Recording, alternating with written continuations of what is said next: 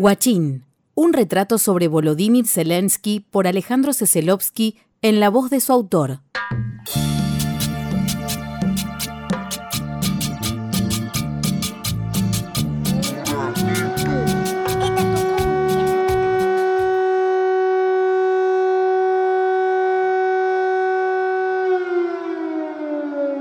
Un guachín de piedra buena, de Lugano 1 y 2, igual, igual, pero allá, en la estepa soviética del este europeo.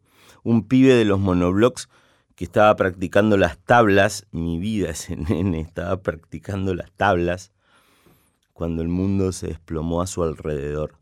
1989. Volodymyr Zelensky tiene 11 años. Yo tenía 11 años en la guerra de Malvinas. Cae el muro de Berlín, cae Puerto Argentino y cayendo imprimen en el cuerpo del chico que sos el rayón vitalicio de la capitulación. Calambres en el alma. Zelensky creció entonces asomando el cogote entre los escombros de una era.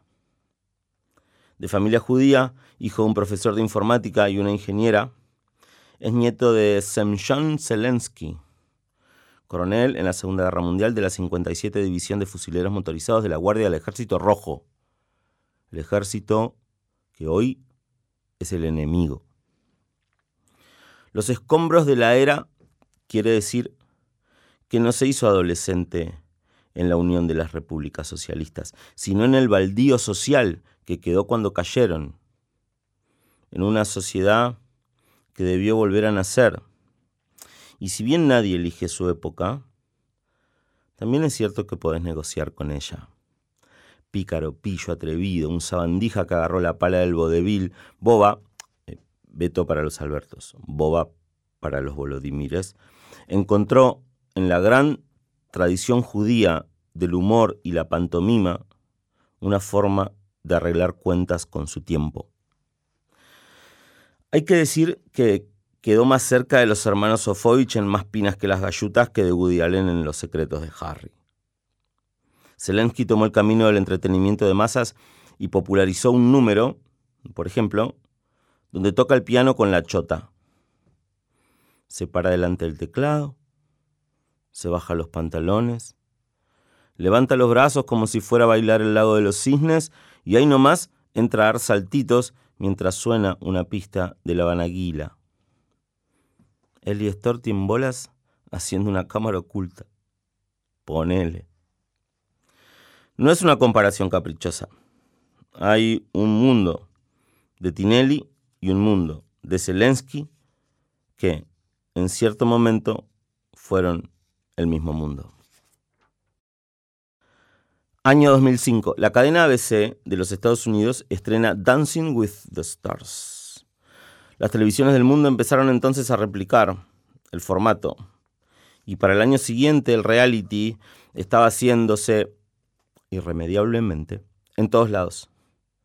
En la Argentina se llamó Bailando por un sueño, lo condujo Marcelo Tinelli, fue de abril a junio de 2006 y lo ganó Carmen Barbieri. En Ucrania, se llamó Tanzi Sirkami, eh, literalmente bailando con las estrellas. Fue de octubre a noviembre de 2006 y lo ganó, música maestro, Volodymyr Zelensky. Es desconcertante verlo hoy en los viejos archivos, cumpliendo con todas las trucas que le conocemos a este show, después de haberlo tenido durante 13 temporadas en la pantalla argentina, noche tras noche, Marcelo de pie a un costadito con el micrófono en el sobaco. Zelensky entre ritmos, vestido de bachata, vestido de merengue, Zelensky entre corios y compases. Zelensky enfrentando a un jurado que le dice, estás pisando mejor la pista, boba, me encanta esta pareja, mi puntaje es... ¿Qué clase de validación tramita en una figura pública consumida por audiencias de gran escala, ganar el bailando de tu país. ¿Qué tipo de coronación popular implica? En el caso de que implica alguna. Dice Foster Wallace que la generación nacida después de los 60 dejó de mirar televisión para comenzar a vivirla. Que para sus mayores la televisión todavía era un prodigio tecnológico. La miraban tipo, wow, no importa lo que pasa ahí adentro, importa que está pasando algo. Gente que se volvía loca con la señal de ajuste. Que para él, en cambio, que para nosotros, es una omnisciencia, una presencia constante, pertinaz en el devenir de los días. Llegó un punto en que ya no pudimos elegir si ver o no ver televisión. La televisión se transformó en un actor cultural tan drástico, tan determinante, con un radio de presencia social tan desaforado, que terminó amenazando la soberanía de sus plateas.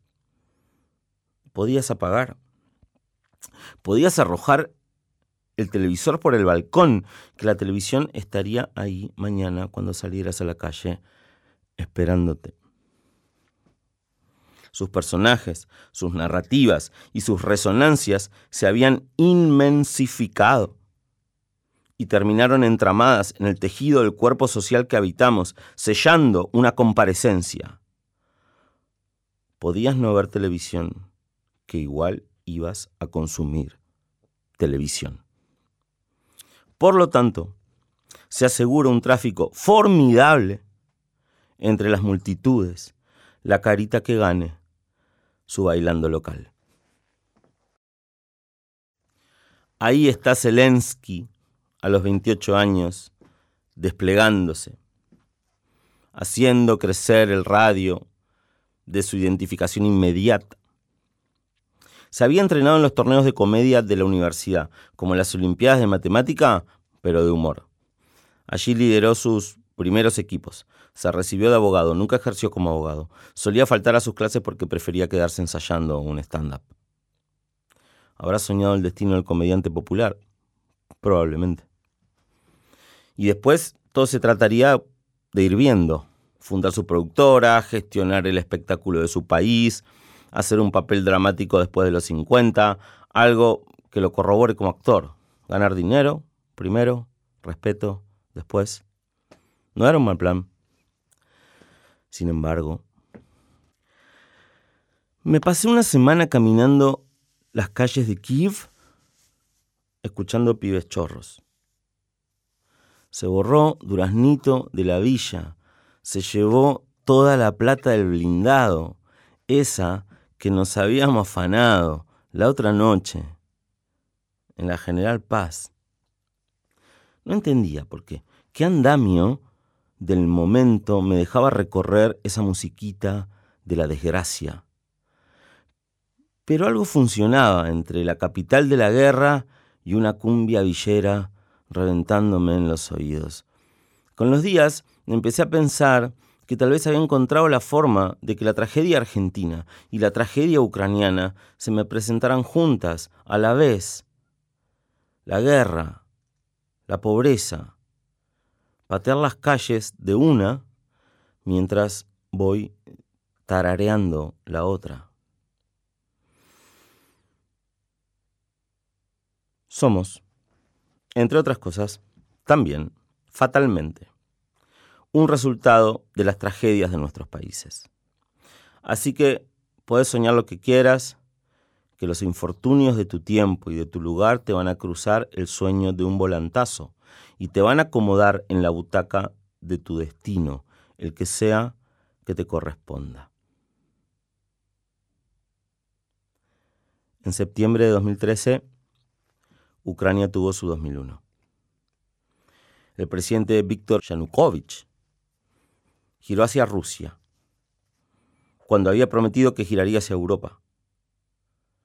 El nacionalismo ucraniano y las mayorías del centro oeste no se lo bancaron. Salieron a las calles, represión, 100 muertos. Todo terminó en febrero de 2014 con Yanukovych derrocado, entrando al club del helicóptero, recibiendo asilo político en Moscú. 24 horas después del derrocamiento, molesto, Vladimir Putin decidió anexar de un saque la estratégica península de Crimea, en la costa del Mar Negro, aprovechando la fragilidad del sistema político ucraniano y la inestabilidad de su gobierno.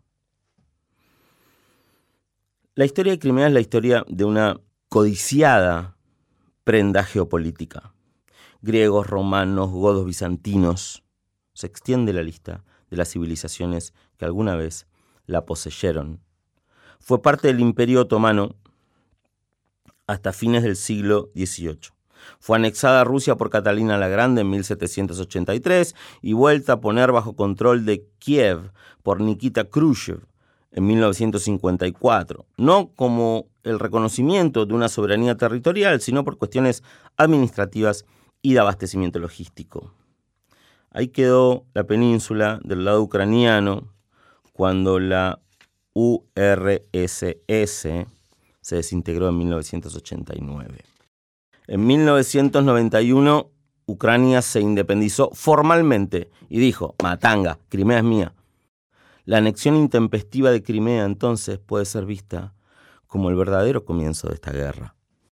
Mientras tanto, nuestro muchacho ponía en marcha el producto más ambicioso en la historia de Bartal 95 Studio, su productora de espectáculos, el 16 de noviembre de 2015 salía al aire el capítulo 1 de la temporada 1 de El Servidor del Pueblo.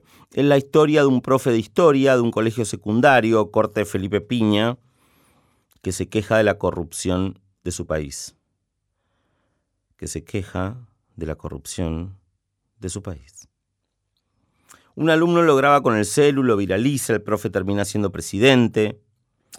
Para marzo del 2019 51 capítulos y tres temporadas después, Volodymyr Zelensky, el presidente de la ficción, ya medía bien en todas las encuestas. Pero como presidente de verdad. Eso que llamamos, siempre un poco tautológicos, la vida real.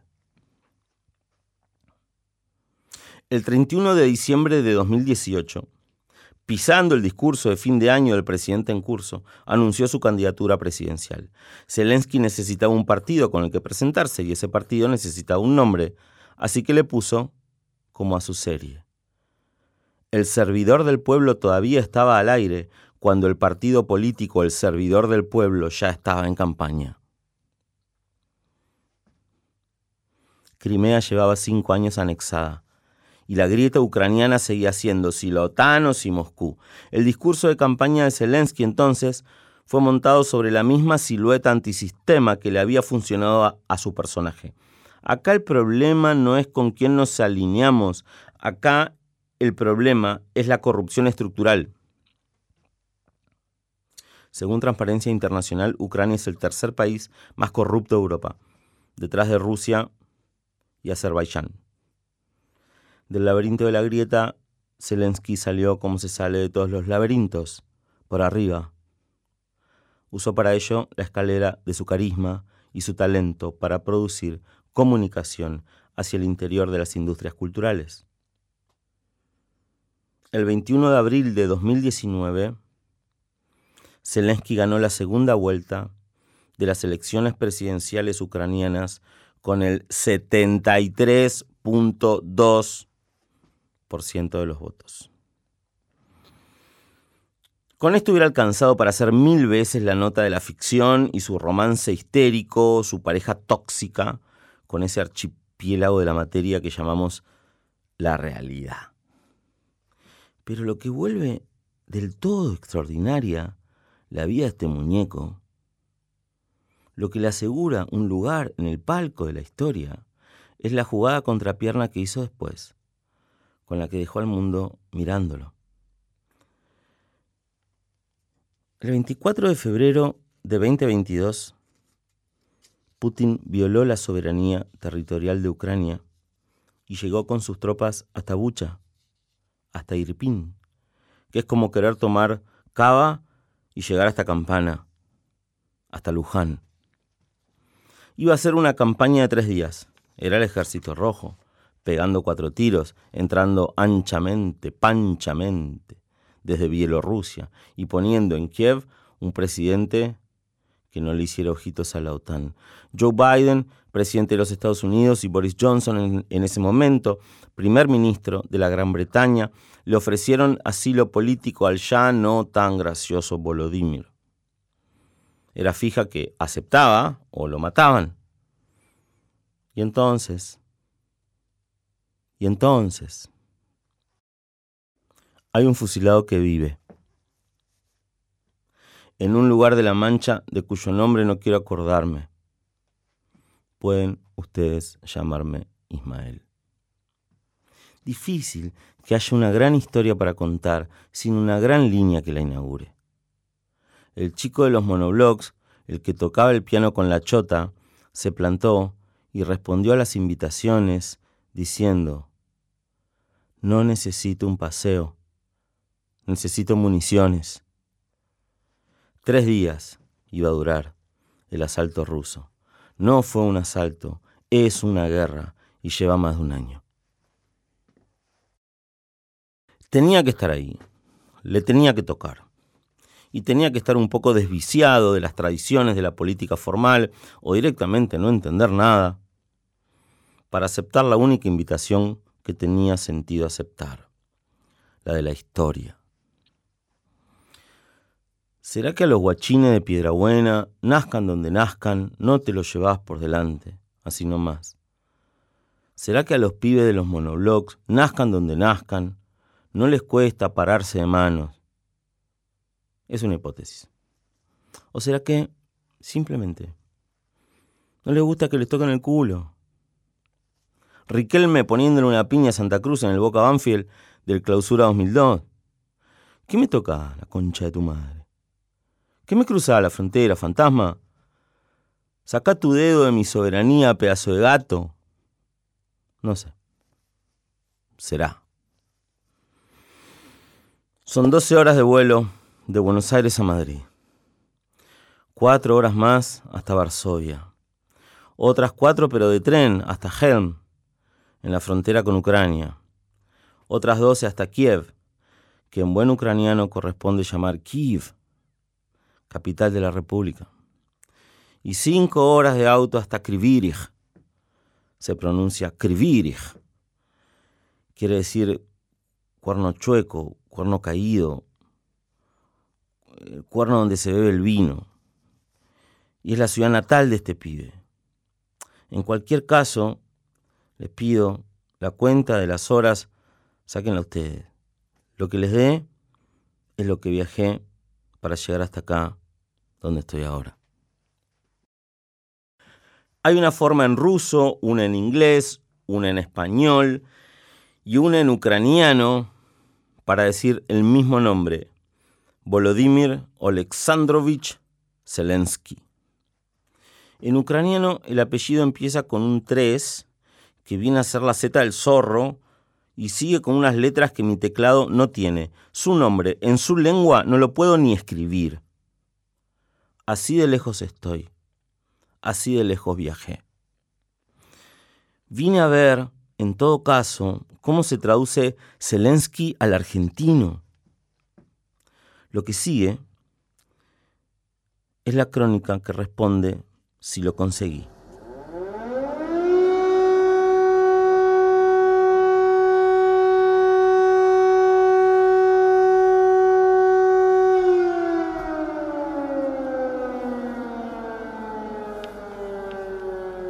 Suenan las sirenas en la noche de Krivirich. Y que suenen solo puede querer decir una cosa. Está la muerte dando vueltas en el cielo y hay una posibilidad de que esa muerte sea la tuya. El azar de la guerra consiste en que te caiga encima o no. Es una ruleta y Dios es el croupier, en caso de que exista un Dios en caso de que exista un croupier. Hace unos días, en Kiev, salimos a hacer un puchito a la puerta con Pablo Sornovay. Ya eran más de las once y el toque de queda lo prohibía, pero bueno, nosotros argentinos. Pablo está promediando sus 40, tiene una parrilla en Wilde, factura bien, pero es nieto de ucranianos y se vino a pelear. Así llama la sangre cuando llama. Se alistó en el ejército, le dieron un chaleco, un fusil y durante cuatro meses se cagó a tiro con los rusos. Estaba en la capital porque un misil le explotó cerca y lo tenían que operar de un tímpano. Me contó que su comandante no sobrevivió. ¿No? Una esquirra le perforó el pulmón, así chiquita, mínima. Murió ahogado. Yo estaba ahí nomás. ¿Y por qué vos no te moriste? No sé. No me tocó. La ruleta, el croupier, Dios, el azar de la guerra, que te caiga encima o no. Suenan las sirenas en la noche de esta ciudad, donde hace 45 años nació Volodymyr Zelensky, presidente de Ucrania. Está en el sudeste, a 5 horas de Kiev, la capital, a otras 5 de la zona cero y el frente de combate, y a 14.000 kilómetros de casa. Suenan las sirenas a 14.000 kilómetros de la terracita de Saavedra, donde hago asados para los amigos.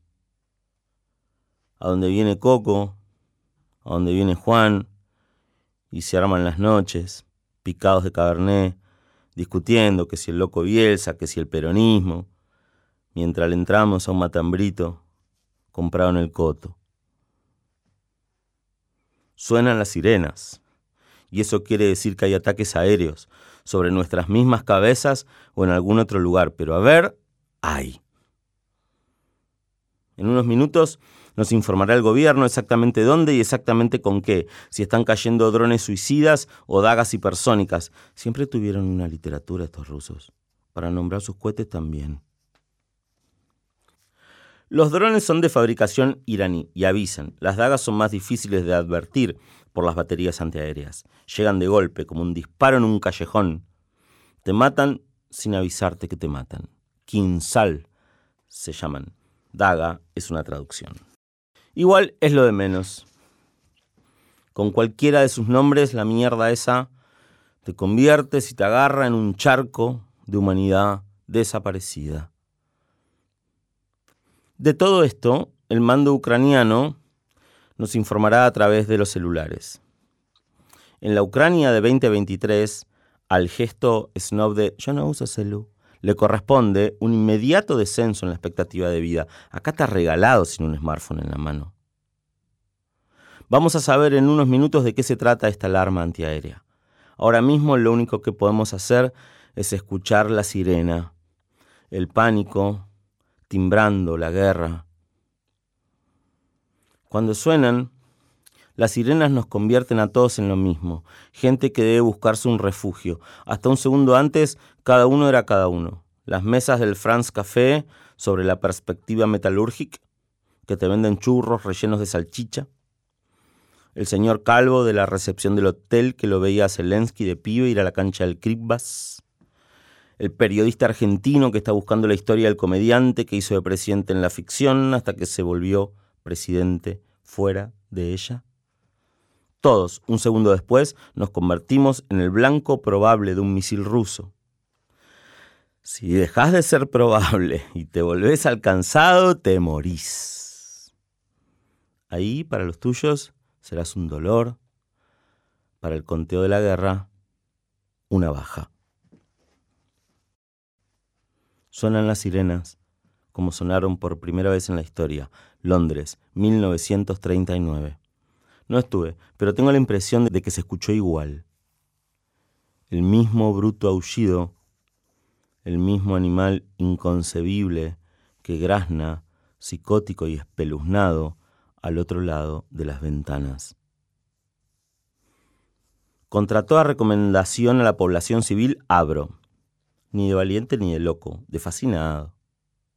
No sé cuántas veces en esta vida me tocará escuchar la membrana excitada de una alarma antiaérea como las que se escucharon en la Segunda Guerra Mundial, como las que estoy escuchando ahora mismo en esta misma ciudad, así que ni lo pienso.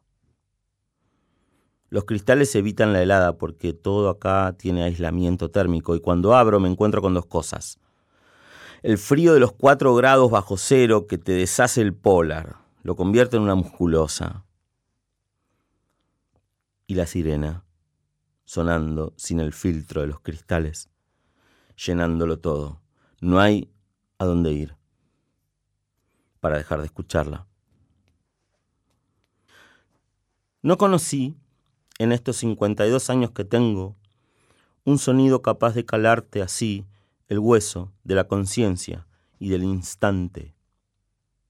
Hola, sirena antiaérea de la guerra en Europa del Este, me llamo Alejandro, encantado. No sabía que existías, ni cómo eras, ni cuánto miedo eras capaz de producir. No sé si ya te lo dijeron, pero sos estremecedora, sirena de la guerra. Trepidás. Sos el mismísimo desasosiego. Abdico. Escucharte, no sé ni cómo se escribe. Estoy en la habitación 205 del Aurora Hotel. Desde mi ventana se ve la bandera de Ucrania. En Malvinas, la única guerra que me tocó vivir.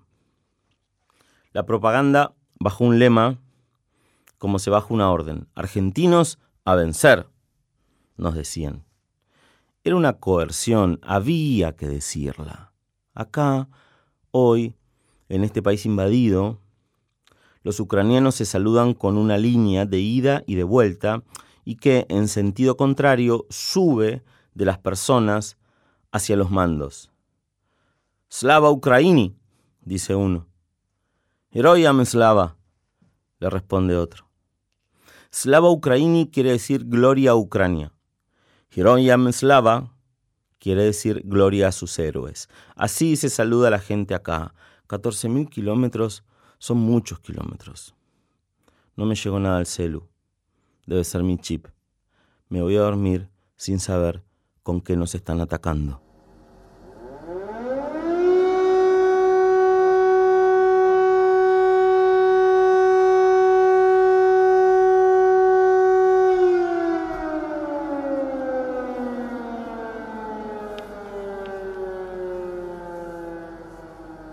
El desayuno del hotel ofrece sopa de pollo, albóndigas y sopa de pollo.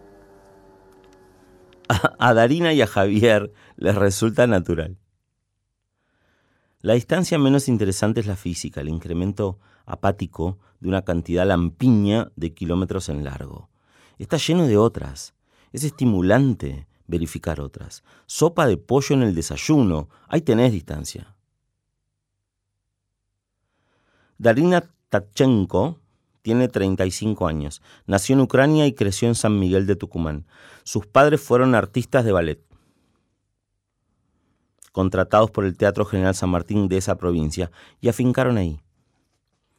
Habla un español enriquecido, Darina, con un suave acento europeo, capaz de entreverar en un mismo arranque un norteñismo criollo con el deseo acuciante de su patria.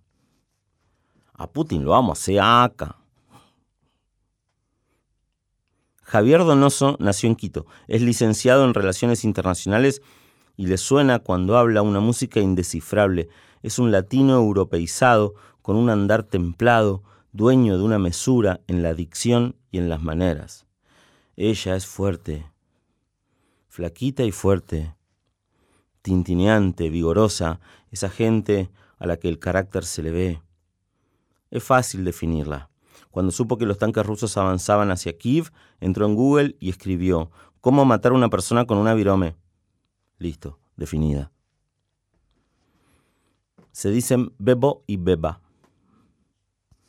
Ella también le dice papazote. No se lo dice a él, me lo dice a mí mientras lo mira él. Vamos a comprar al súper, él viene de lejos por la góndola con el changuito cargado. Miralo, es un papazote. Tienen dos hijos. Maxim, de 17 años, que no se aguanta las ganas de entrar al ejército.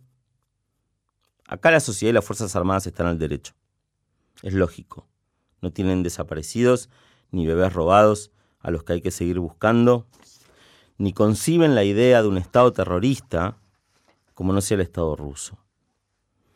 Querer ser soldado para un pibe de 17 años no merece burla en los recreos, no se tiene que esconder, ni para decirlo, ni para desearlo. El otro hijo es Dani, de 12, un chico cálido con una sonrisa astuta. Hay un protocolo en la casa. Con la mamá hablan ucraniano, con el padre español. Viví una semana con los cuatro en su departamento de Kiev y ahora estoy acá con ellos dos en Krivirich. Son también ellos mi viaje.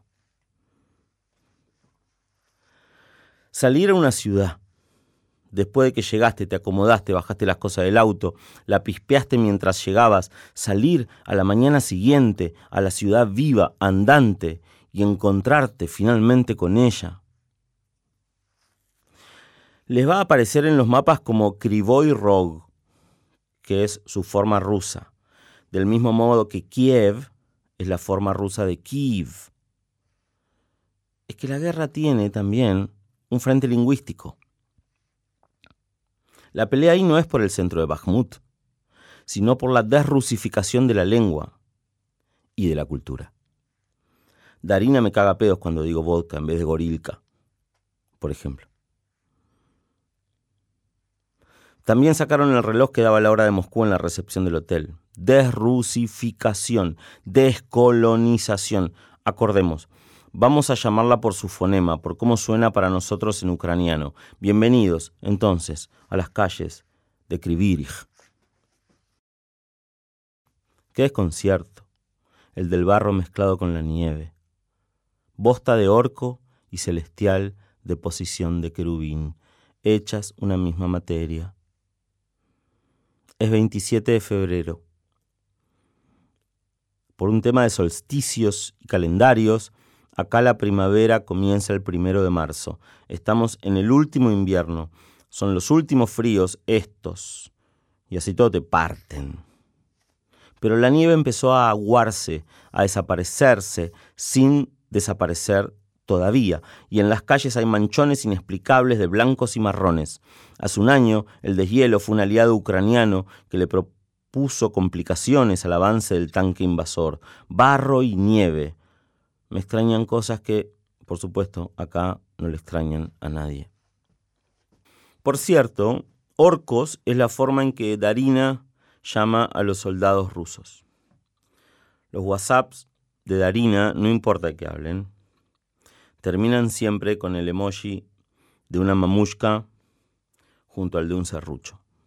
No usa emojis de mamushkas ya serruchadas porque no hay. Salimos. Puerta. La guerra no espera para presentarse y al otro lado de la calle hay un playón que podría ser de autos usados, pero no. Lo ocupa, en cambio, una cantidad de piezas de artillería rusa destruidas por el ejército ucraniano, como un museo a cielo abierto de la victoria parcial, como una galería de goles hechos en partidos recientes. En fila se acomodan un tanque desmembrado, lo que quedó de un carro de asalto después del fuego que lo devoró, la carcasa de un anfibio con la seta blanca pintada a la brocha en el frente, una chatarra ennegrecida que acaso haya sido un cañón, ocupan detrás de un alambrado el largo de la calle, uno al lado del otro. Son cadáveres de lata que, no cuesta suponerlo, habrán albergado cadáveres de personas en el momento en que fueron convertidos en esto que son ahora. Sobre todos ellos, un banner, me traduce Darina, dice, creemos en la victoria. Dos cuadras después llegamos a la rotonda que le organiza el centro catastral y simbólico de esta ciudad. Una torre de fierro y cemento recio se yergue 50 metros, el obelisco de esta gente. La corona una bandera azul y amarilla, el estandarte nacional, más dos banderas rojinegras, el estandarte del ejército. Conozco un lugar donde estos colores así rejuntados serían un problema. Las avenidas principales salen de y llegan a esta rotonda. La conciencia de la ciudad cerca de sí misma ha logrado que una de esas avenidas se llame Metalurgic, que llamen perspectiva a las avenidas es de una literalidad emocionante, realismo poético. Haberlo descubierto a los 25 leyendo a Nikolai Gogol, la perspectiva Nevsky de sus novelas petersburguesas, y vivir hasta hoy creyendo que el gran autor ucraniano era un héroe de esta Ucrania y venir y comprobar que no, que lo tratan de prorruso en el comienzo de la charla, de traidor, unas copas después. Este punto del mapa se llama Barrio 95 o en ucraniano 95 Bartal, que es como se llama la productora de Volodymyr Zelensky. Es un gesto hacia el pago, hacia el primer terruño, haberla nombrado así. Como ponerle a tu banda Calle 13 o a tu película Eight Mile. También es una forma de proceder. El tipo le puso a su empresa el nombre del centro de su ciudad y a su partido el nombre de su serie. Por mi parte, ahora mismo estoy de pie sobre la tachuela roja del viaje que me propuse. Por detrás de mí, casual, mirando él también todo por primera vez, pasa Javier canturreando, muchacho. Ya le expliqué cómo sigue. Ahora nos volvimos a ilusionar y cuando yo la canto con él, él la canta conmigo, pero después se olvida y solo masculla, de golpe, a cuento de nada, cuando menos te lo esperás. Muchacho. Slava Argentina. Krivirich es ancha, como desplegada. No vas a chocarte con nadie en sus veredas. Hay una escala del espacio que es correlato de la escala país. Con 600.000 kilómetros cuadrados, Ucrania es el estado más grande de Europa. En caso de que Ucrania sea efectivamente Europa. Controversia que, como ya vimos, le da combustión primaria a esta guerra. En Kiev, donde la gastronomía de autor, el diseño y los surtidores USB para autos eléctricos lo occidentalizan todo, esa discusión parece saldada, pero conforme avanzamos hacia el este, es decir, hacia la frontera con Rusia, crece el remanente soviético. Y si Ucrania es el último mosaico oriental de Europa, Krivirich inaugura el sudeste de Ucrania. Acá estamos entonces, en el este de un país que es el este de un continente. Después ya viene la Federación Rusa, Mongolia, la China.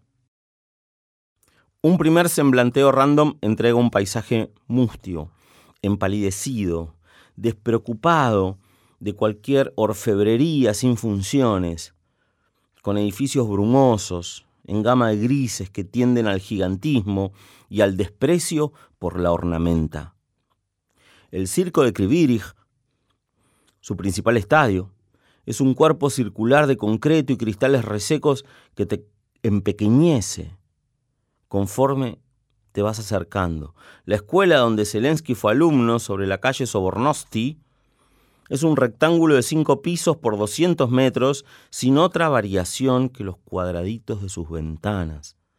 Que esté en plena refacción acentúa su estampa de desolación.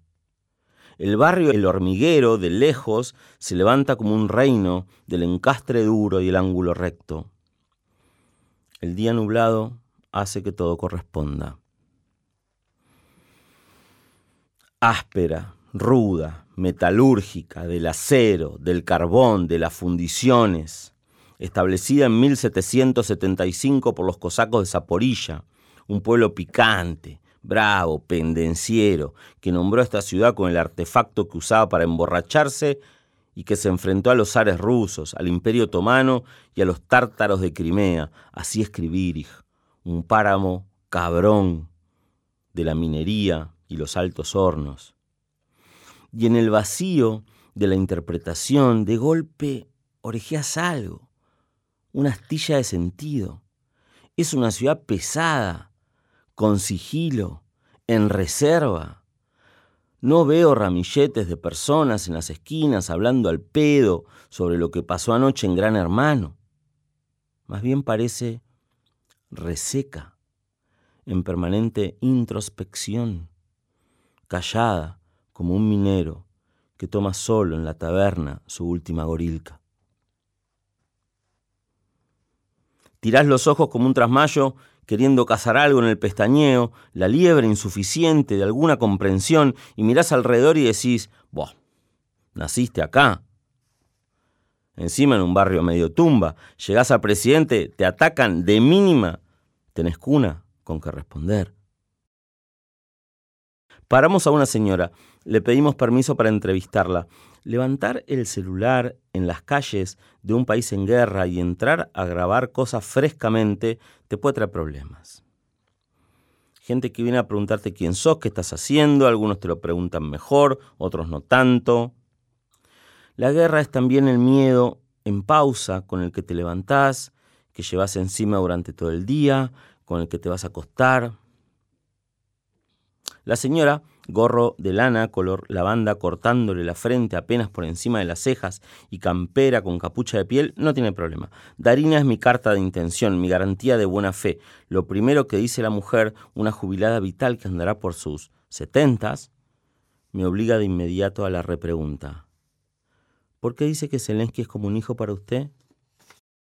Salió de una familia de acá, simple como nosotros simple y trabajadora. Yo lo veía jugar en el Parque Pravda. Lo veía divertirse con los otros chicos y tengo la edad de su madre. Rima Zelenska nació en 1950. Bueno, por ahí. El chico que jugaba en el Parque Pravda ahora es la cara de esta nación en guerra.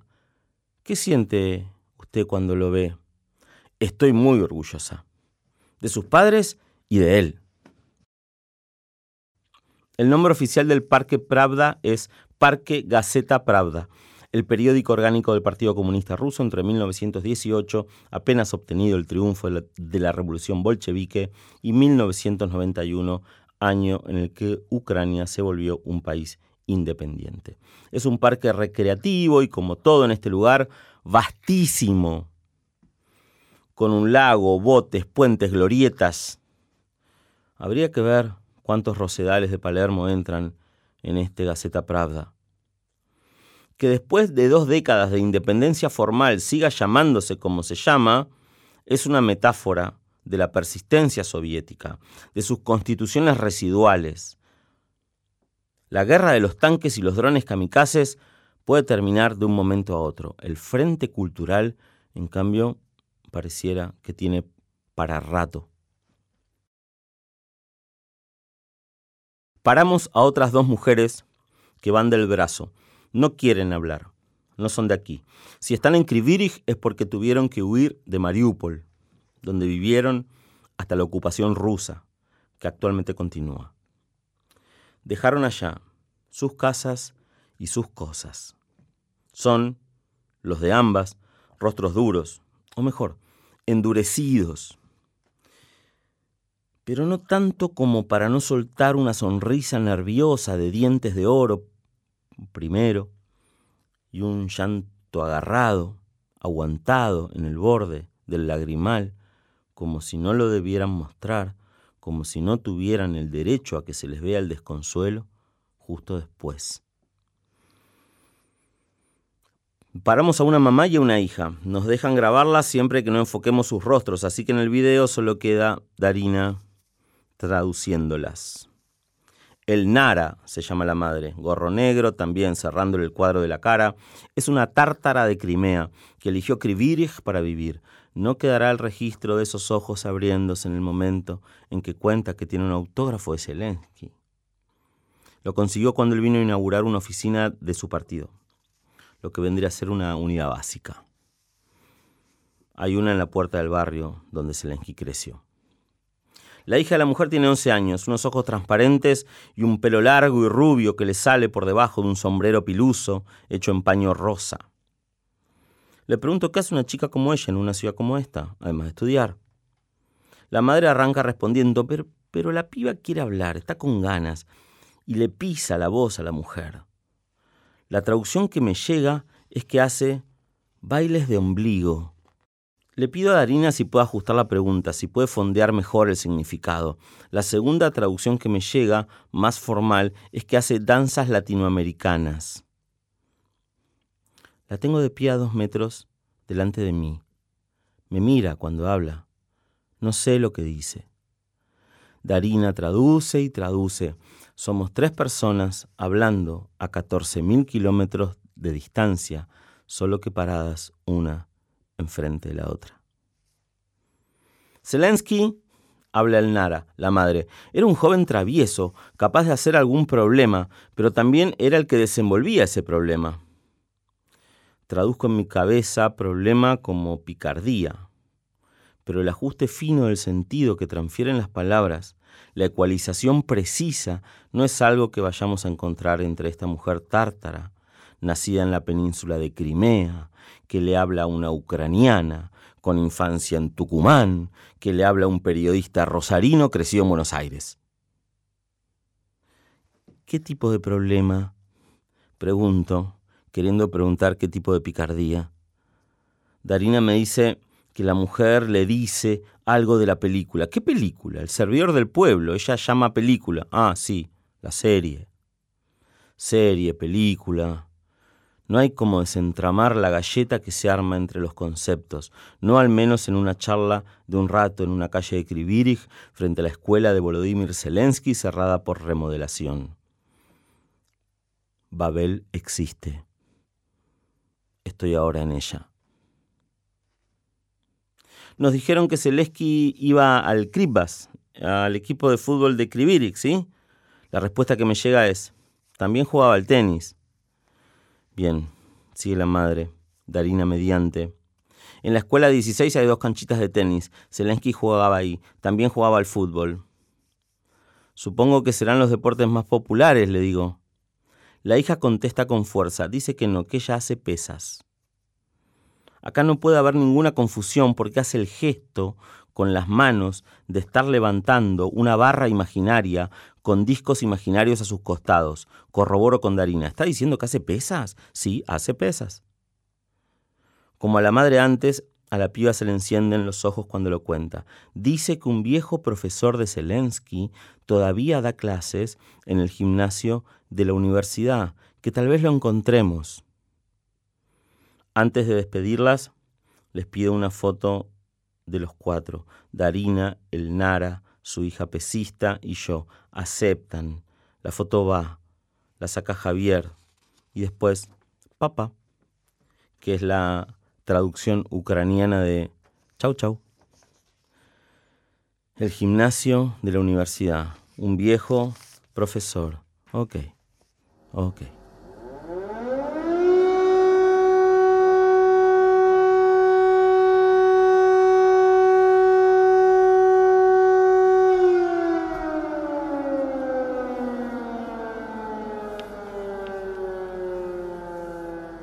La golpearon a Krivirich en esta guerra, como a toda Ucrania, pero a Krivirich también. Hace solo tres meses, ocho misiles rusos impactaron en la represa de Karachun, lo que provocó el desborde del río Inulets, afluente del Dnieper, y la inundación de un centenar de casas en los bordes de la ciudad. Un mes más tarde, el 16 de diciembre, un ataque aéreo masivo con drones, dagas y misiles crucero llovió sobre la totalidad del territorio ucraniano. Habrán sonado las sirenas ese día rabiosamente. Y las baterías antiaéreas que están en los barrios y que los vecinos saben dónde están, pero ningún vecino te dice dónde están, trabajaron al límite de su capacidad. Derribaron 60 de los 76 misiles lanzados por Rusia. Entre los que hicieron blanco, uno impactó en un edificio petizo, planta baja y dos pisos, austero como todo en esta ciudad, de opacos ladrillos a la vista, con balconcitos breves y ventanucos breves, un lugar donde vivían familias. Murieron seis personas. Daria Gerasimchuk, ombudsman de la infancia del gobierno nacional, informó que, entre ellas, se contaba un chico de un año y medio cuyo cuerpo fue rescatado de entre los escombros. Frente al lugar, alguien ordenó una pila de juguetes ya sin dueño. Un camión rojo con ruedas patonas, un pato de goma para la bañera, el peluche de un mono y otro peluche más, uno de un chanchito con remera rayada. Piglet se llama. El amigo de Winnie Pooh. Hay cosas que convierten a Krivirich en un target especial para el Kremlin. En lo estratégico es una ciudad productora de energía. En lo simbólico, acá nació, creció y se hizo el tipo que les plantó cara, un tupe. Heroiv, Jajarina, Kostenka. Las calles de Krivirj tienen trolebuses y autos Lada. Es una ciudad baja, está Comodoro Rivadavia, del este ucraniano, entre Comodoro y Río Turbio, por ahí. En lontananza abierta, lo que permite ver, al rato de andar, un fondo de chimeneas humeando entre grandes estructuras de hierro, que parecen monstruos metalmecánicos del tamaño de todas nuestras pesadillas. Óxido y herrumbre. Las postales sin teñir. Un paisaje de raíces crecidas. Frente al colosal circo de Krivirj, al otro lado de la perspectiva Vitali Matusevich, está el edificio de la Universidad Nacional. No hay nadie en la puerta ni después de la puerta. Entramos, Darina, Javier y yo, a ver qué suerte tiene reservada para nosotros el día. Soy profesor de la UBA desde 2005, en la carrera de comunicación. En los pasillos de la Facultad de Ciencias Sociales, ahí en Santiago del Estero al Mil, nuestra izquierda estudiantil copa las paredes con afiches de Karl Marx, León Trotsky, de Ernesto Che Guevara de la Serna. A mí, más que sus afiches, me gusta la forma en la que creen en ellos, toda esa ingenuidad apasionada, toda esa juventud, la fiebre inaugural de la fotocopiadora y la militancia brava de unas John Fuss tarjeteadas por los padres. Acá igualmente no están en esa. Cero. Acá los afiches dicen, literalmente lo dicen porque me lo traducen, mira debajo de tus pies. Y te enseñan con un largo instructivo a desactivar una mina con el emoji de uno al que le falta una pierna. La guerra es también ir a cursar y que los carteles de los pasillos te informen cómo conservar tus extremidades. En la ruta, viniendo desde Kiev, vi algunos carteles de Patrón, el perro héroe del ejército ucraniano condecorado por Zelensky. Patrón es un Jack Russell Terrier que lleva olfateadas y descubiertas 150 minas antipersonas colocadas en zonas residenciales de ciudades que estuvieron ocupadas por las fuerzas rusas. La guerra es también, también, caminar pensando en el paso siguiente que vas a dar.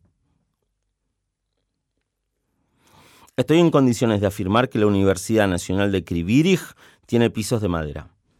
Largos listones de madera rebarnizada que suenan como gaitas amaneciendo cuando los pisás y vas avanzando, preguntándole al que se te cruza si sabe dónde está el gimnasio, el gimnasio, porque acá hay un gimnasio, ¿verdad? Estaba hablando aquel corredor a la izquierda, después a la derecha, después bajando unas escaleras o subiéndolas, después a la izquierda otra vez. Un poco deambulamos.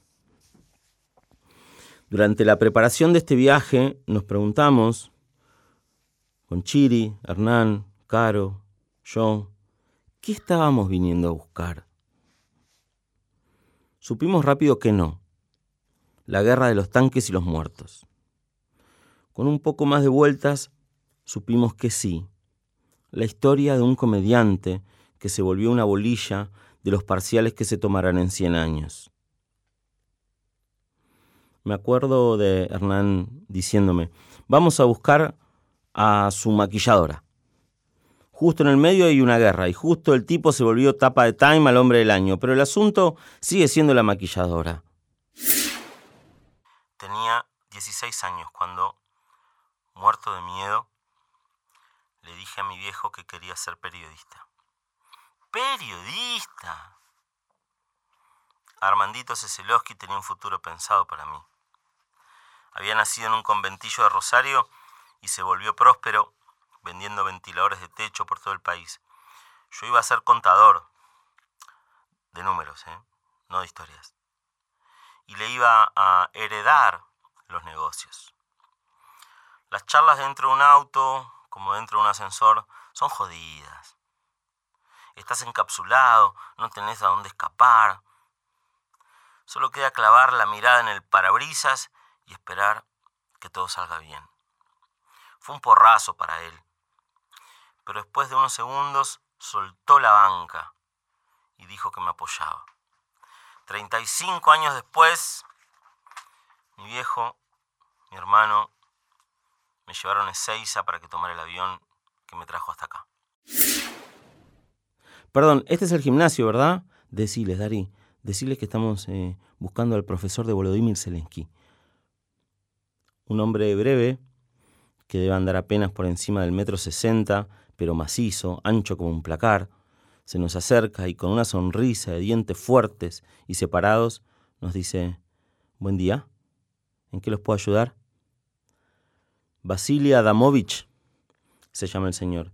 Tiene 76 años. Dice que llevaba a Zelensky por los torneos. Recuerda uno en la Oblast de Donetsk, región del Donetsk, provincia del Donetsk sería.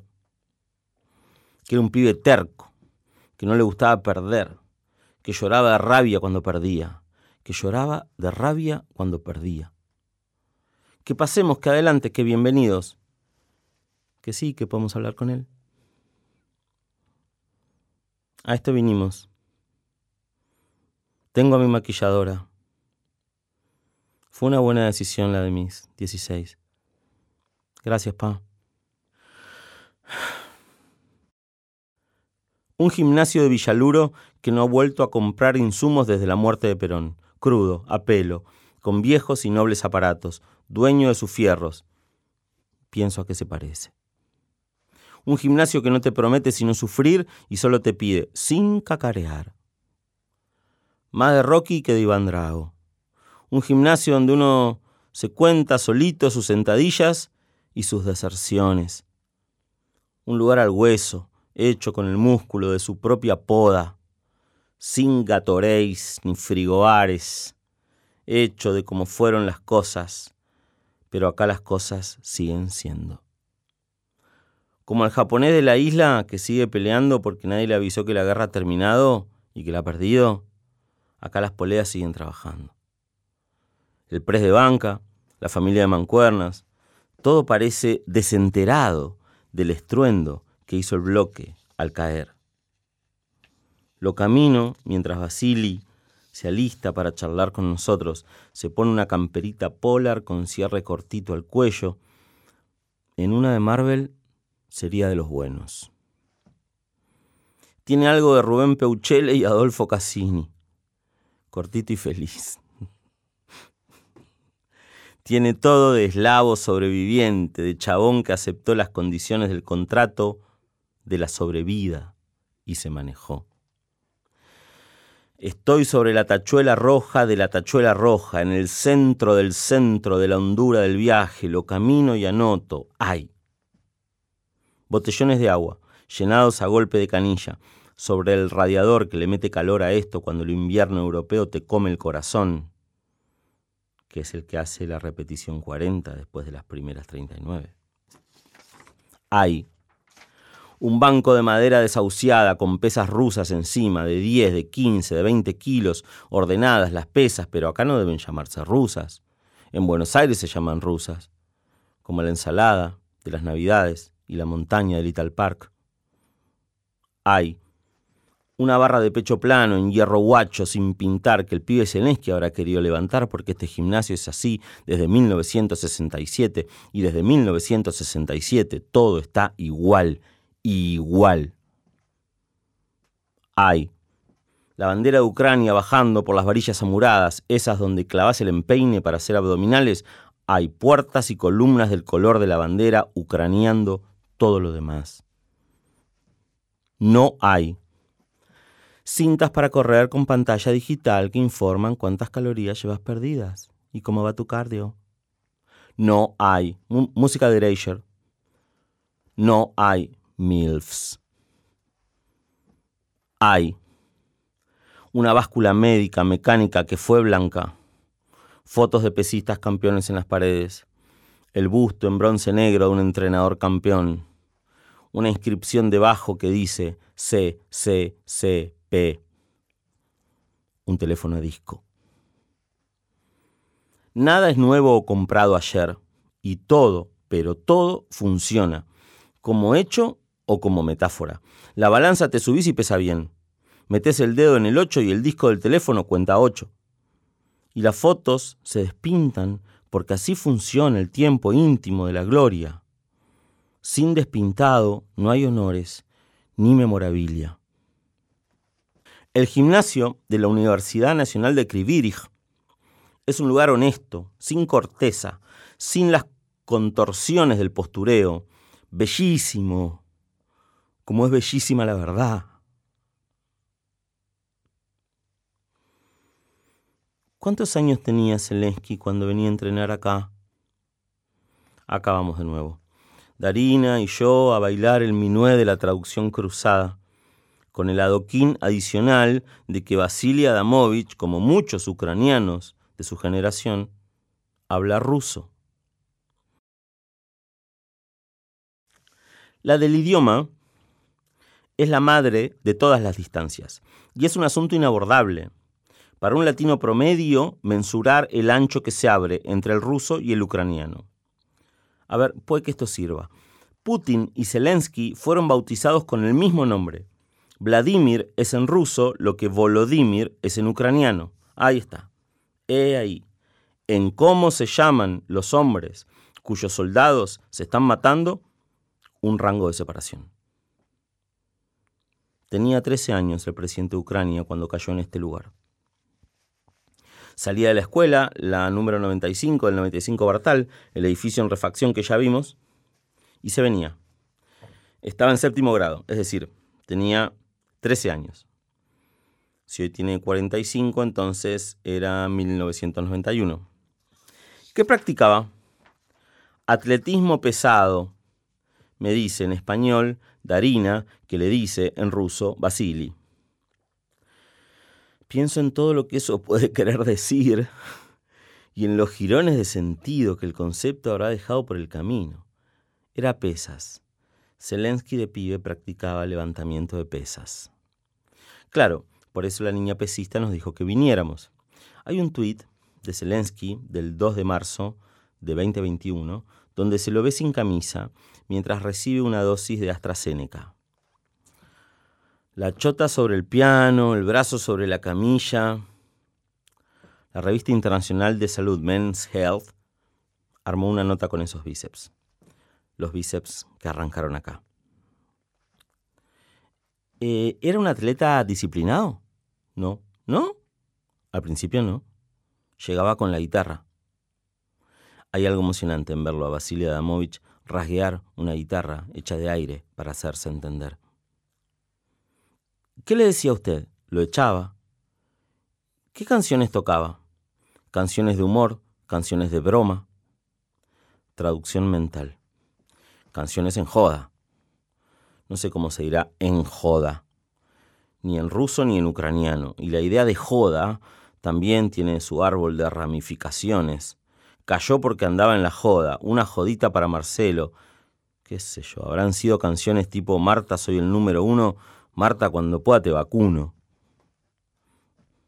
Ah, ya había nacido el comediante. ¿Y qué pasó después? Empezó a competir y empezó a tomárselo en serio. Se enojaba mucho si perdía. Hasta las lágrimas se enojaba. No soportaba perder. ¿Usted cómo lo llamaba? Alexander. Boba. Piensa que aquel chico, Boba, actualmente presidente de Ucrania, ¿Se acordaría de usted si hoy lo encontrara? Entonces se abren esos pequeños ojos azules y el arco de las cejas sube fuerte y dos veces la cabeza dice que sí. La lengua de los gestos necesita menos tránsito y me parece ver, además de una afirmativa, el esplendor de una satisfacción. Sí, me recordaría. No lo dice, pero yo se lo escucho. Vasily Adamovich es un producto de la trama soviética y la militarización del deporte. nació en Kirovogrado, sur de Ucrania, 120 kilómetros hacia el oeste de donde estamos ahora, en 1947. Es decir, la Guerra Fría y Vasily nacieron juntos. ¿Por qué no hablaría ruso alguien que llegó al mundo cuando Joseph Stalin era dueño de la mitad de ese mundo? Los abuelos de Vasily tuvieron su guerra, la del 14. Los padres de Vasily tuvieron su guerra, la del 39. Vasily nació con una y ahora Darina tiene la suya también. No hay generación en este país que no tenga su guerra para contar en los cumpleaños. Fue chofer del ejército soviético en el distrito militar de Prikarpatsky, auxiliar maquinista en las minas de carbón y finalmente completó sus estudios de educación física en 1974 en un estudio del Viv o Leópolis, la ciudad por donde hoy se ingresa a Ucrania desde Polonia en tren, único medio de transporte posible. Esta es una guerra de drones y el espacio aéreo está tomado. Toda la familia de Basili ha sido instruida en los rigores del entrenamiento. Una sobrina es medalla de bronce en Seúl 88, en gimnasia artística, y un sobrino en natación compleja. Eh, ¿Qué es natación compleja, da? Hay que bucear un rato hasta encontrar la perla submarina del sentido y caer en que natación compleja es natación mixta y natación mixta es la prueba de estilos combinados, mariposa, crawl, espalda. Ah, ok natación compleja. ¿Cómo es vivir con dos lenguas, señor Adamovich? Yo estudié en ruso, mis libros estaban en ruso, mis maestros hablaban ruso, en las Fuerzas Armadas hablábamos ruso. ¿Intenta hablar ucraniano a veces? Los mezclo. ¿Y qué le diría usted si pudiera decirle algo hoy a Volodymyr Zelensky? Acá está Vasily Adamovich, avergonzado porque alguien le pregunta por Vasily Adamovich. Se corre de la pregunta, se sube el cierre hasta que se da cuenta de que ya lo tenía subido, suspira, entrega la media sonrisa del que no tiene nada más que entregar y dice que en este momento tan difícil ha logrado unirnos a todos. Dice él que le diría a Zelensky y que está haciendo un buen trabajo. Alguien hizo un buen trabajo con el joven Boba, entonces. Se da vuelta Basili. Da por terminada la conversación y pega un grito hacia el interior de su tribu. Y su tribu son gimnastas que lo están esperando. Uno que jugó en el Kripbas y todavía recuerda aquel partido con el Parma. A ese le regalo mi cangurito de Newell, campeón en cancha de central con el 74 en la espalda. Mario Sanabria, bendita sea tu zurda. Y otro que no sé. Entiendo que lo que Basili grita es todos a trabajar. Salimos. Los listones de madera suenan, pero suenan de regreso, ya sin el nervio de la expectativa.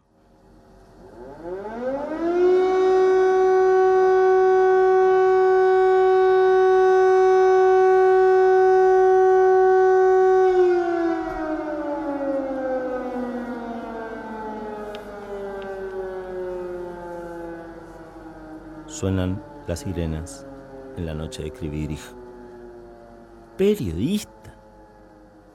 No necesito un paseo, necesito municiones. Se borró Duraznito de la Villa, un guachín de piedra buena, de Lugano 1 y 2.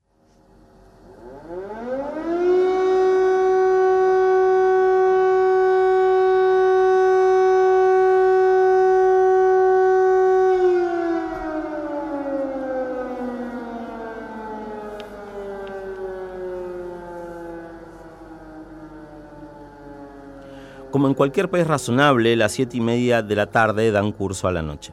Darín y Javier están en su habitación mientras yo en la mía reviso archivos, datos que completen el círculo de interpretación, notas que me acerquen a Zelensky, a este Zelensky, el que desde el 24 de febrero de 2022 anda por el mundo con ropa de fajina, disparando el arma que mejor maneja, la comunicación. Les habla a los Estados Unidos de sus torres gemelas, a los alemanes del muro de Berlín, a los ingleses de Churchill. Sabe Zelensky de qué se trata, tocar una fibra. Sin embargo, hasta que entraron los tanques de Putin, dos años y nueve meses después de haber asumido, Volodymyr Zelensky era un presidente con una popularidad en caída libre.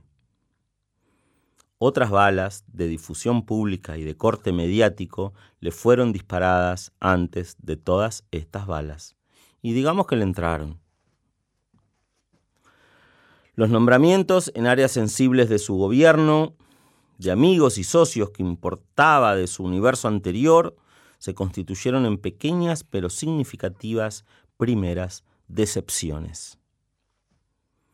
Igor Kolomoisky es el dueño de Uno más Uno, el canal ucraniano en cuya pantalla el servidor del pueblo alcanzó el éxito masivo que impulsó la instalación política de su protagonista. No puede decirse que haya sido una señal saludable elegir al abogado de Kolomoisky como jefe de gabinete.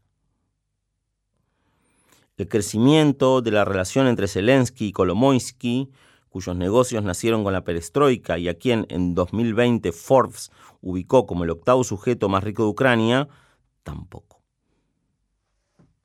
El mundo ha vuelto a hablar de oligarcas, como en el peronismo del 45, y Kolomoisky es uno. La aparición de Zelensky junto a Shakira, Elton John, Tony Blair y tantos más, en el caso de los papeles de Pandora, el trabajo de desclasificación de archivos llevado adelante por el Consorcio Internacional de Periodistas de Investigación rubricó el rumbo descendente en los índices de confianza de la sociedad ucraniana. ¿Qué tenía que hacer ahí su nombre? ¿Y por qué tenía acciones de una sociedad registrada en las Islas Vírgenes Británicas? Pero quizá el hecho más grave, finalmente, haya sido subestimar la guerra y no medir correctamente la bilis rusa después de que Putin decretara el envío de 150.000 soldados a la frontera con Ucrania. ¿No la vio o no la quiso ver? ¿Creyó que con la chispa de su encanto podía disuadir a un exteniente coronel de la KGB que se halaga cuando le preguntan si de verdad monta osos en cuero? En cualquier caso, desoyó a las oficinas internacionales de inteligencia que le aseguraron que la invasión estaba decidida e insistió, exponiendo a su gestión y a su territorio, en que todo estaba bajo control. Claro, después dijo lo que dijo, el paseo, las municiones, hizo nacer un héroe, puso a toda Ucrania a hablar de la gloria restaurada y, si bien no encandiló a Putin, sí logró que las potencias de Occidente lo aplaudieran de pie en sus respectivos capitolios. En Kiev, unos días antes de llegar a Krivirich, entrevistamos a Vitaly Kulik, politólogo, analista y director del Centro de Estudios para los Problemas de la Sociedad Civil. Es común verlo a Kulik reporteado por conductores de televisión y su voz tiene rotación en los medios ucranianos, siempre bajo la forma de la columna y la exégesis había algo especialmente interesante en Kulik. Y es que había sido convocado por el comando de campaña del servidor del pueblo, el partido político, cuando Zelensky ya había formalizado el lanzamiento de su candidatura. Lo llamaron a Kulik para que entrara al equipo. Se conoció con Zelensky, tuvieron su mano a mano. Finalmente, Kulik agradeció el llamado y dijo que no. ¿Por qué se negó usted, Vitali? Sentí que no era la persona adecuada para ser presidente. ¿Por? Mi primera impresión fue que Zelensky no podía diferenciar la ficción de la realidad. ¿Y en qué lo notó? Su programa de gobierno parecía un guion de cine, no una plataforma política. Tenía una mirada muy superficial de los problemas. No era alguien que parecía comprender realmente la circunstancia del país, mucho menos del concierto internacional. Eh, ¿Para qué lo convocó Zelensky puntualmente? Para brindar asesoría. Yo trabajé con personas que podían parecer payasos en la política, pero que eran conscientes de sus roles, que sabían lo que tenían que hacer Zelensky no lo sabía. En el comienzo, su campaña fue un experimento. Y parecía que las personas que lo rodeaban estaban ahí para aprovecharse de él, antes que para ayudarlo a crecer como conductor o dirigente. ¿Le dio algún consejo? Le dije que los puntos de su programa tenían que ser realizables, realistas, que no podía poner cualquier cosa, porque después las iba a tener que cumplir y que si no podía hacerlo, eso iba a producir mucha frustración. Terminó produciendo lo contrario. Es verdad. Pero es que la inexperiencia política, que era uno de sus puntos débiles, terminó siendo una de sus fortalezas. ¿Cómo es eso? La falta de experiencia, que a mí me pareció que era su debilidad, se transformó en su fuerza. Si se hubiera comportado como un político corriente, no se habría convertido en el presidente que soy. La inexperiencia le terminó jugando a favor. ¿Cómo impactó la guerra en el tipo que no podía separar ficción de realidad?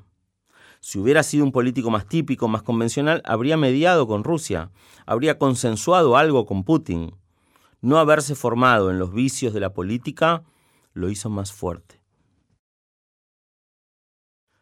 ¿En dónde se hace una persona? ¿En dónde se fragua? Volodymyr Zelensky viene acumulando retratos en la prensa del mundo y supongo que todos estamos detrás de lo mismo, dibujar la curva que explique su fascinada, improbable vida. Hay un periodista argentino que habló con él, en conferencia de prensa, rodeado de muchos otros periodistas, pero habló. Joaquín Sánchez Mariño cubrió la guerra para Infobae desde el 28 de febrero de 2022, cuatro días después de que comenzara, y cuando lo tuvo delante le soltó a Zelensky su pregunta. A los efectos de esta crónica no importa cuál fue ni qué respondió. El punto acá es que Joaquín se encontró allí con la voz de Zelensky, con un timbre, con una fonía. Y cuando le pedí una mirada suya sobre el presidente de Ucrania, me respondió dos cosas. Uno, siento una fascinación por su voz. Hay un dramatismo profundo, concentrado. Es una voz flamenca, con queja. Cuando lo escucho pienso, esta no es la voz de un hombre, sino la de una situación. Y dos, Después está el tema del héroe accidental. Borges decía que el destino de un hombre se define en un momento de la vida, el momento en el que esa persona se entera de quién es. No sé si ese momento nos toca a todos. A Zelensky le tocó. Y fue Putin el que le regaló la posibilidad de descubrirse. No creo que lo haya convertido en héroe su accionar como presidente de Ucrania, sino la forma en que abrazó su destino cuando se encontró con él.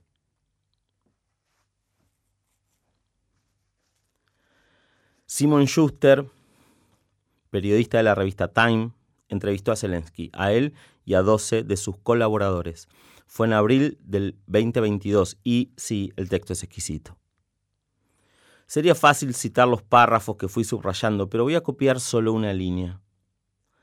La noche en que los comandos rusos estuvieron a punto de asaltar la casa de gobierno, Zelensky salió al patio de su despacho y, rodeado de unos pocos colaboradores, grabó un mensaje en su teléfono celular. Tenemos derecho a pensar que fue ese el momento en el que se encontró con su destino y lo abrazó. El aporte de Schuster es haberle preguntado por qué lo hizo y que Zelensky le haya respondido, entiendes que te están mirando. ¿Se aprende a ser mirado? Debe ser. ¿Y en dónde? ¿En la tele? ¿Con la cámara que te poncha?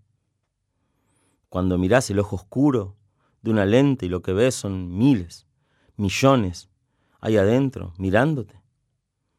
Quizá. No lo sabemos con exactitud. Lo que sabemos es que, al final, a Putin se le paró de manos un ganador del bailando.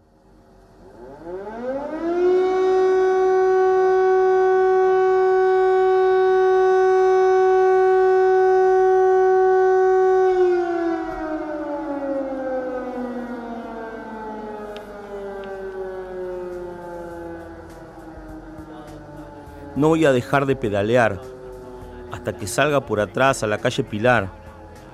Y voy a doblar en Echandía porque yo sé que ahí hay un solo policía. Girar en 360 en el pulmón del monobloc, en la mota de pasto que el monobloc tiene en el centro de su estómago. Girar y que el edificio gire con vos porque siempre el mismo edificio hecho de un racionalismo exasperante, hecho del despojo de la forma, de su estricto imperativo. Otro día nublado en Kribirich, y acá estamos, en el hormiguero, un complejo de torres amuradas que le dan largo a este cuadrante de diez pisos. Acá creció el pibe Zelensky, acá se hizo, este es su barrio. Piedra Buena, Cardenal Zamoré, Barrio Copelo, como con las personas, traducir al edificio entrega, para mí, unas hebras de comprensión. En Ucrania habría que ver. En la Argentina, la historia del monobloc suburbano empieza a escribirse con la ley de propiedad horizontal, sancionada en 1948, peronismo inaugural para nosotros, posguerra inmediata para esta ciudad. La ley buscaba establecer una nueva dimensión de la vivienda social, la del condominio. De golpe se podía lotear hacia arriba. Así es como fue naciendo el edificio de departamentos, donde básicamente hemos crecido. Zelensky también. De todas formas, las analogías se quedan en la arquitectura de la vivienda social y hasta ahí. Haber sido joven acá no habrá compuesto ninguna coronación de ninguna vagancia, de ningún piola vago, ni esquina ni vino en cartón. La vagancia en el periodo soviético consistía en ir al gimnasio a levantar pesas y, de última, llevar una guitarra. Caminamos. Más autos Lada. Una camioneta con vidrios polarizados y antena en el techo. Darina dice que tiene que ser gente del gobierno monitoreando el punto. Tiene lógica. Si Krivirich es un target para Rusia, estos monoblocks son el target dos veces. Y si estamos hechos de los lugares donde crecimos, bombardear este lugar sería, antes que a su ciudad natal, bombardearle a Zelensky la infancia. Ocurre entonces lo que estuvo magando con ocurrir todo el viaje. Hay uno que se nos viene. Nos acercamos a un chiringo donde dos señoras abrigadísimas conversan. Hacemos todo el protocolo de la presentación y sacamos los teléfonos. Un vecino entra a los gritos, abriéndose paso entre nosotros. Lo encara a Javier, me encara a mí. Si es difícil traducir una charla en calma, el agite de una apurada es directamente imposible. Guardamos todo. El tipo se aleja rumiando y sin sacarnos los ojos de encima. Darina solo me dice una cosa. No quiere bombas en su barrio. Las mujeres nos muestran un frasco con los colores de la bandera donde los vecinos dejan sus donaciones. Con ese dinero preparan alimentos en conserva y lo envían al frente. Las conservas en esta parte del mundo son cruciales. Una abuela, dicen, bajo un dron ruso tirándole un frasco de pepinos. Dos horas después, oh, vamos por la ruta volviendo. Soy un estropajo hundido en el asiento trasero de un auto mientras miro la nieve deshaciéndose sobre la tierra negra de los campos ucranianos. Darina, en el ejercicio permanente de su patrística, pone música heroica. No entiendo lo que dice la canción y estoy cansado de pedirle que me traduzca. Prefiero no entender. No entender es descansar. Solo pesco un momento del estribillo. El momento en el que la canción dice, Slava Ukraini. Podría responder yo, si quisiera, y tal vez quiera. Pero llame Slava.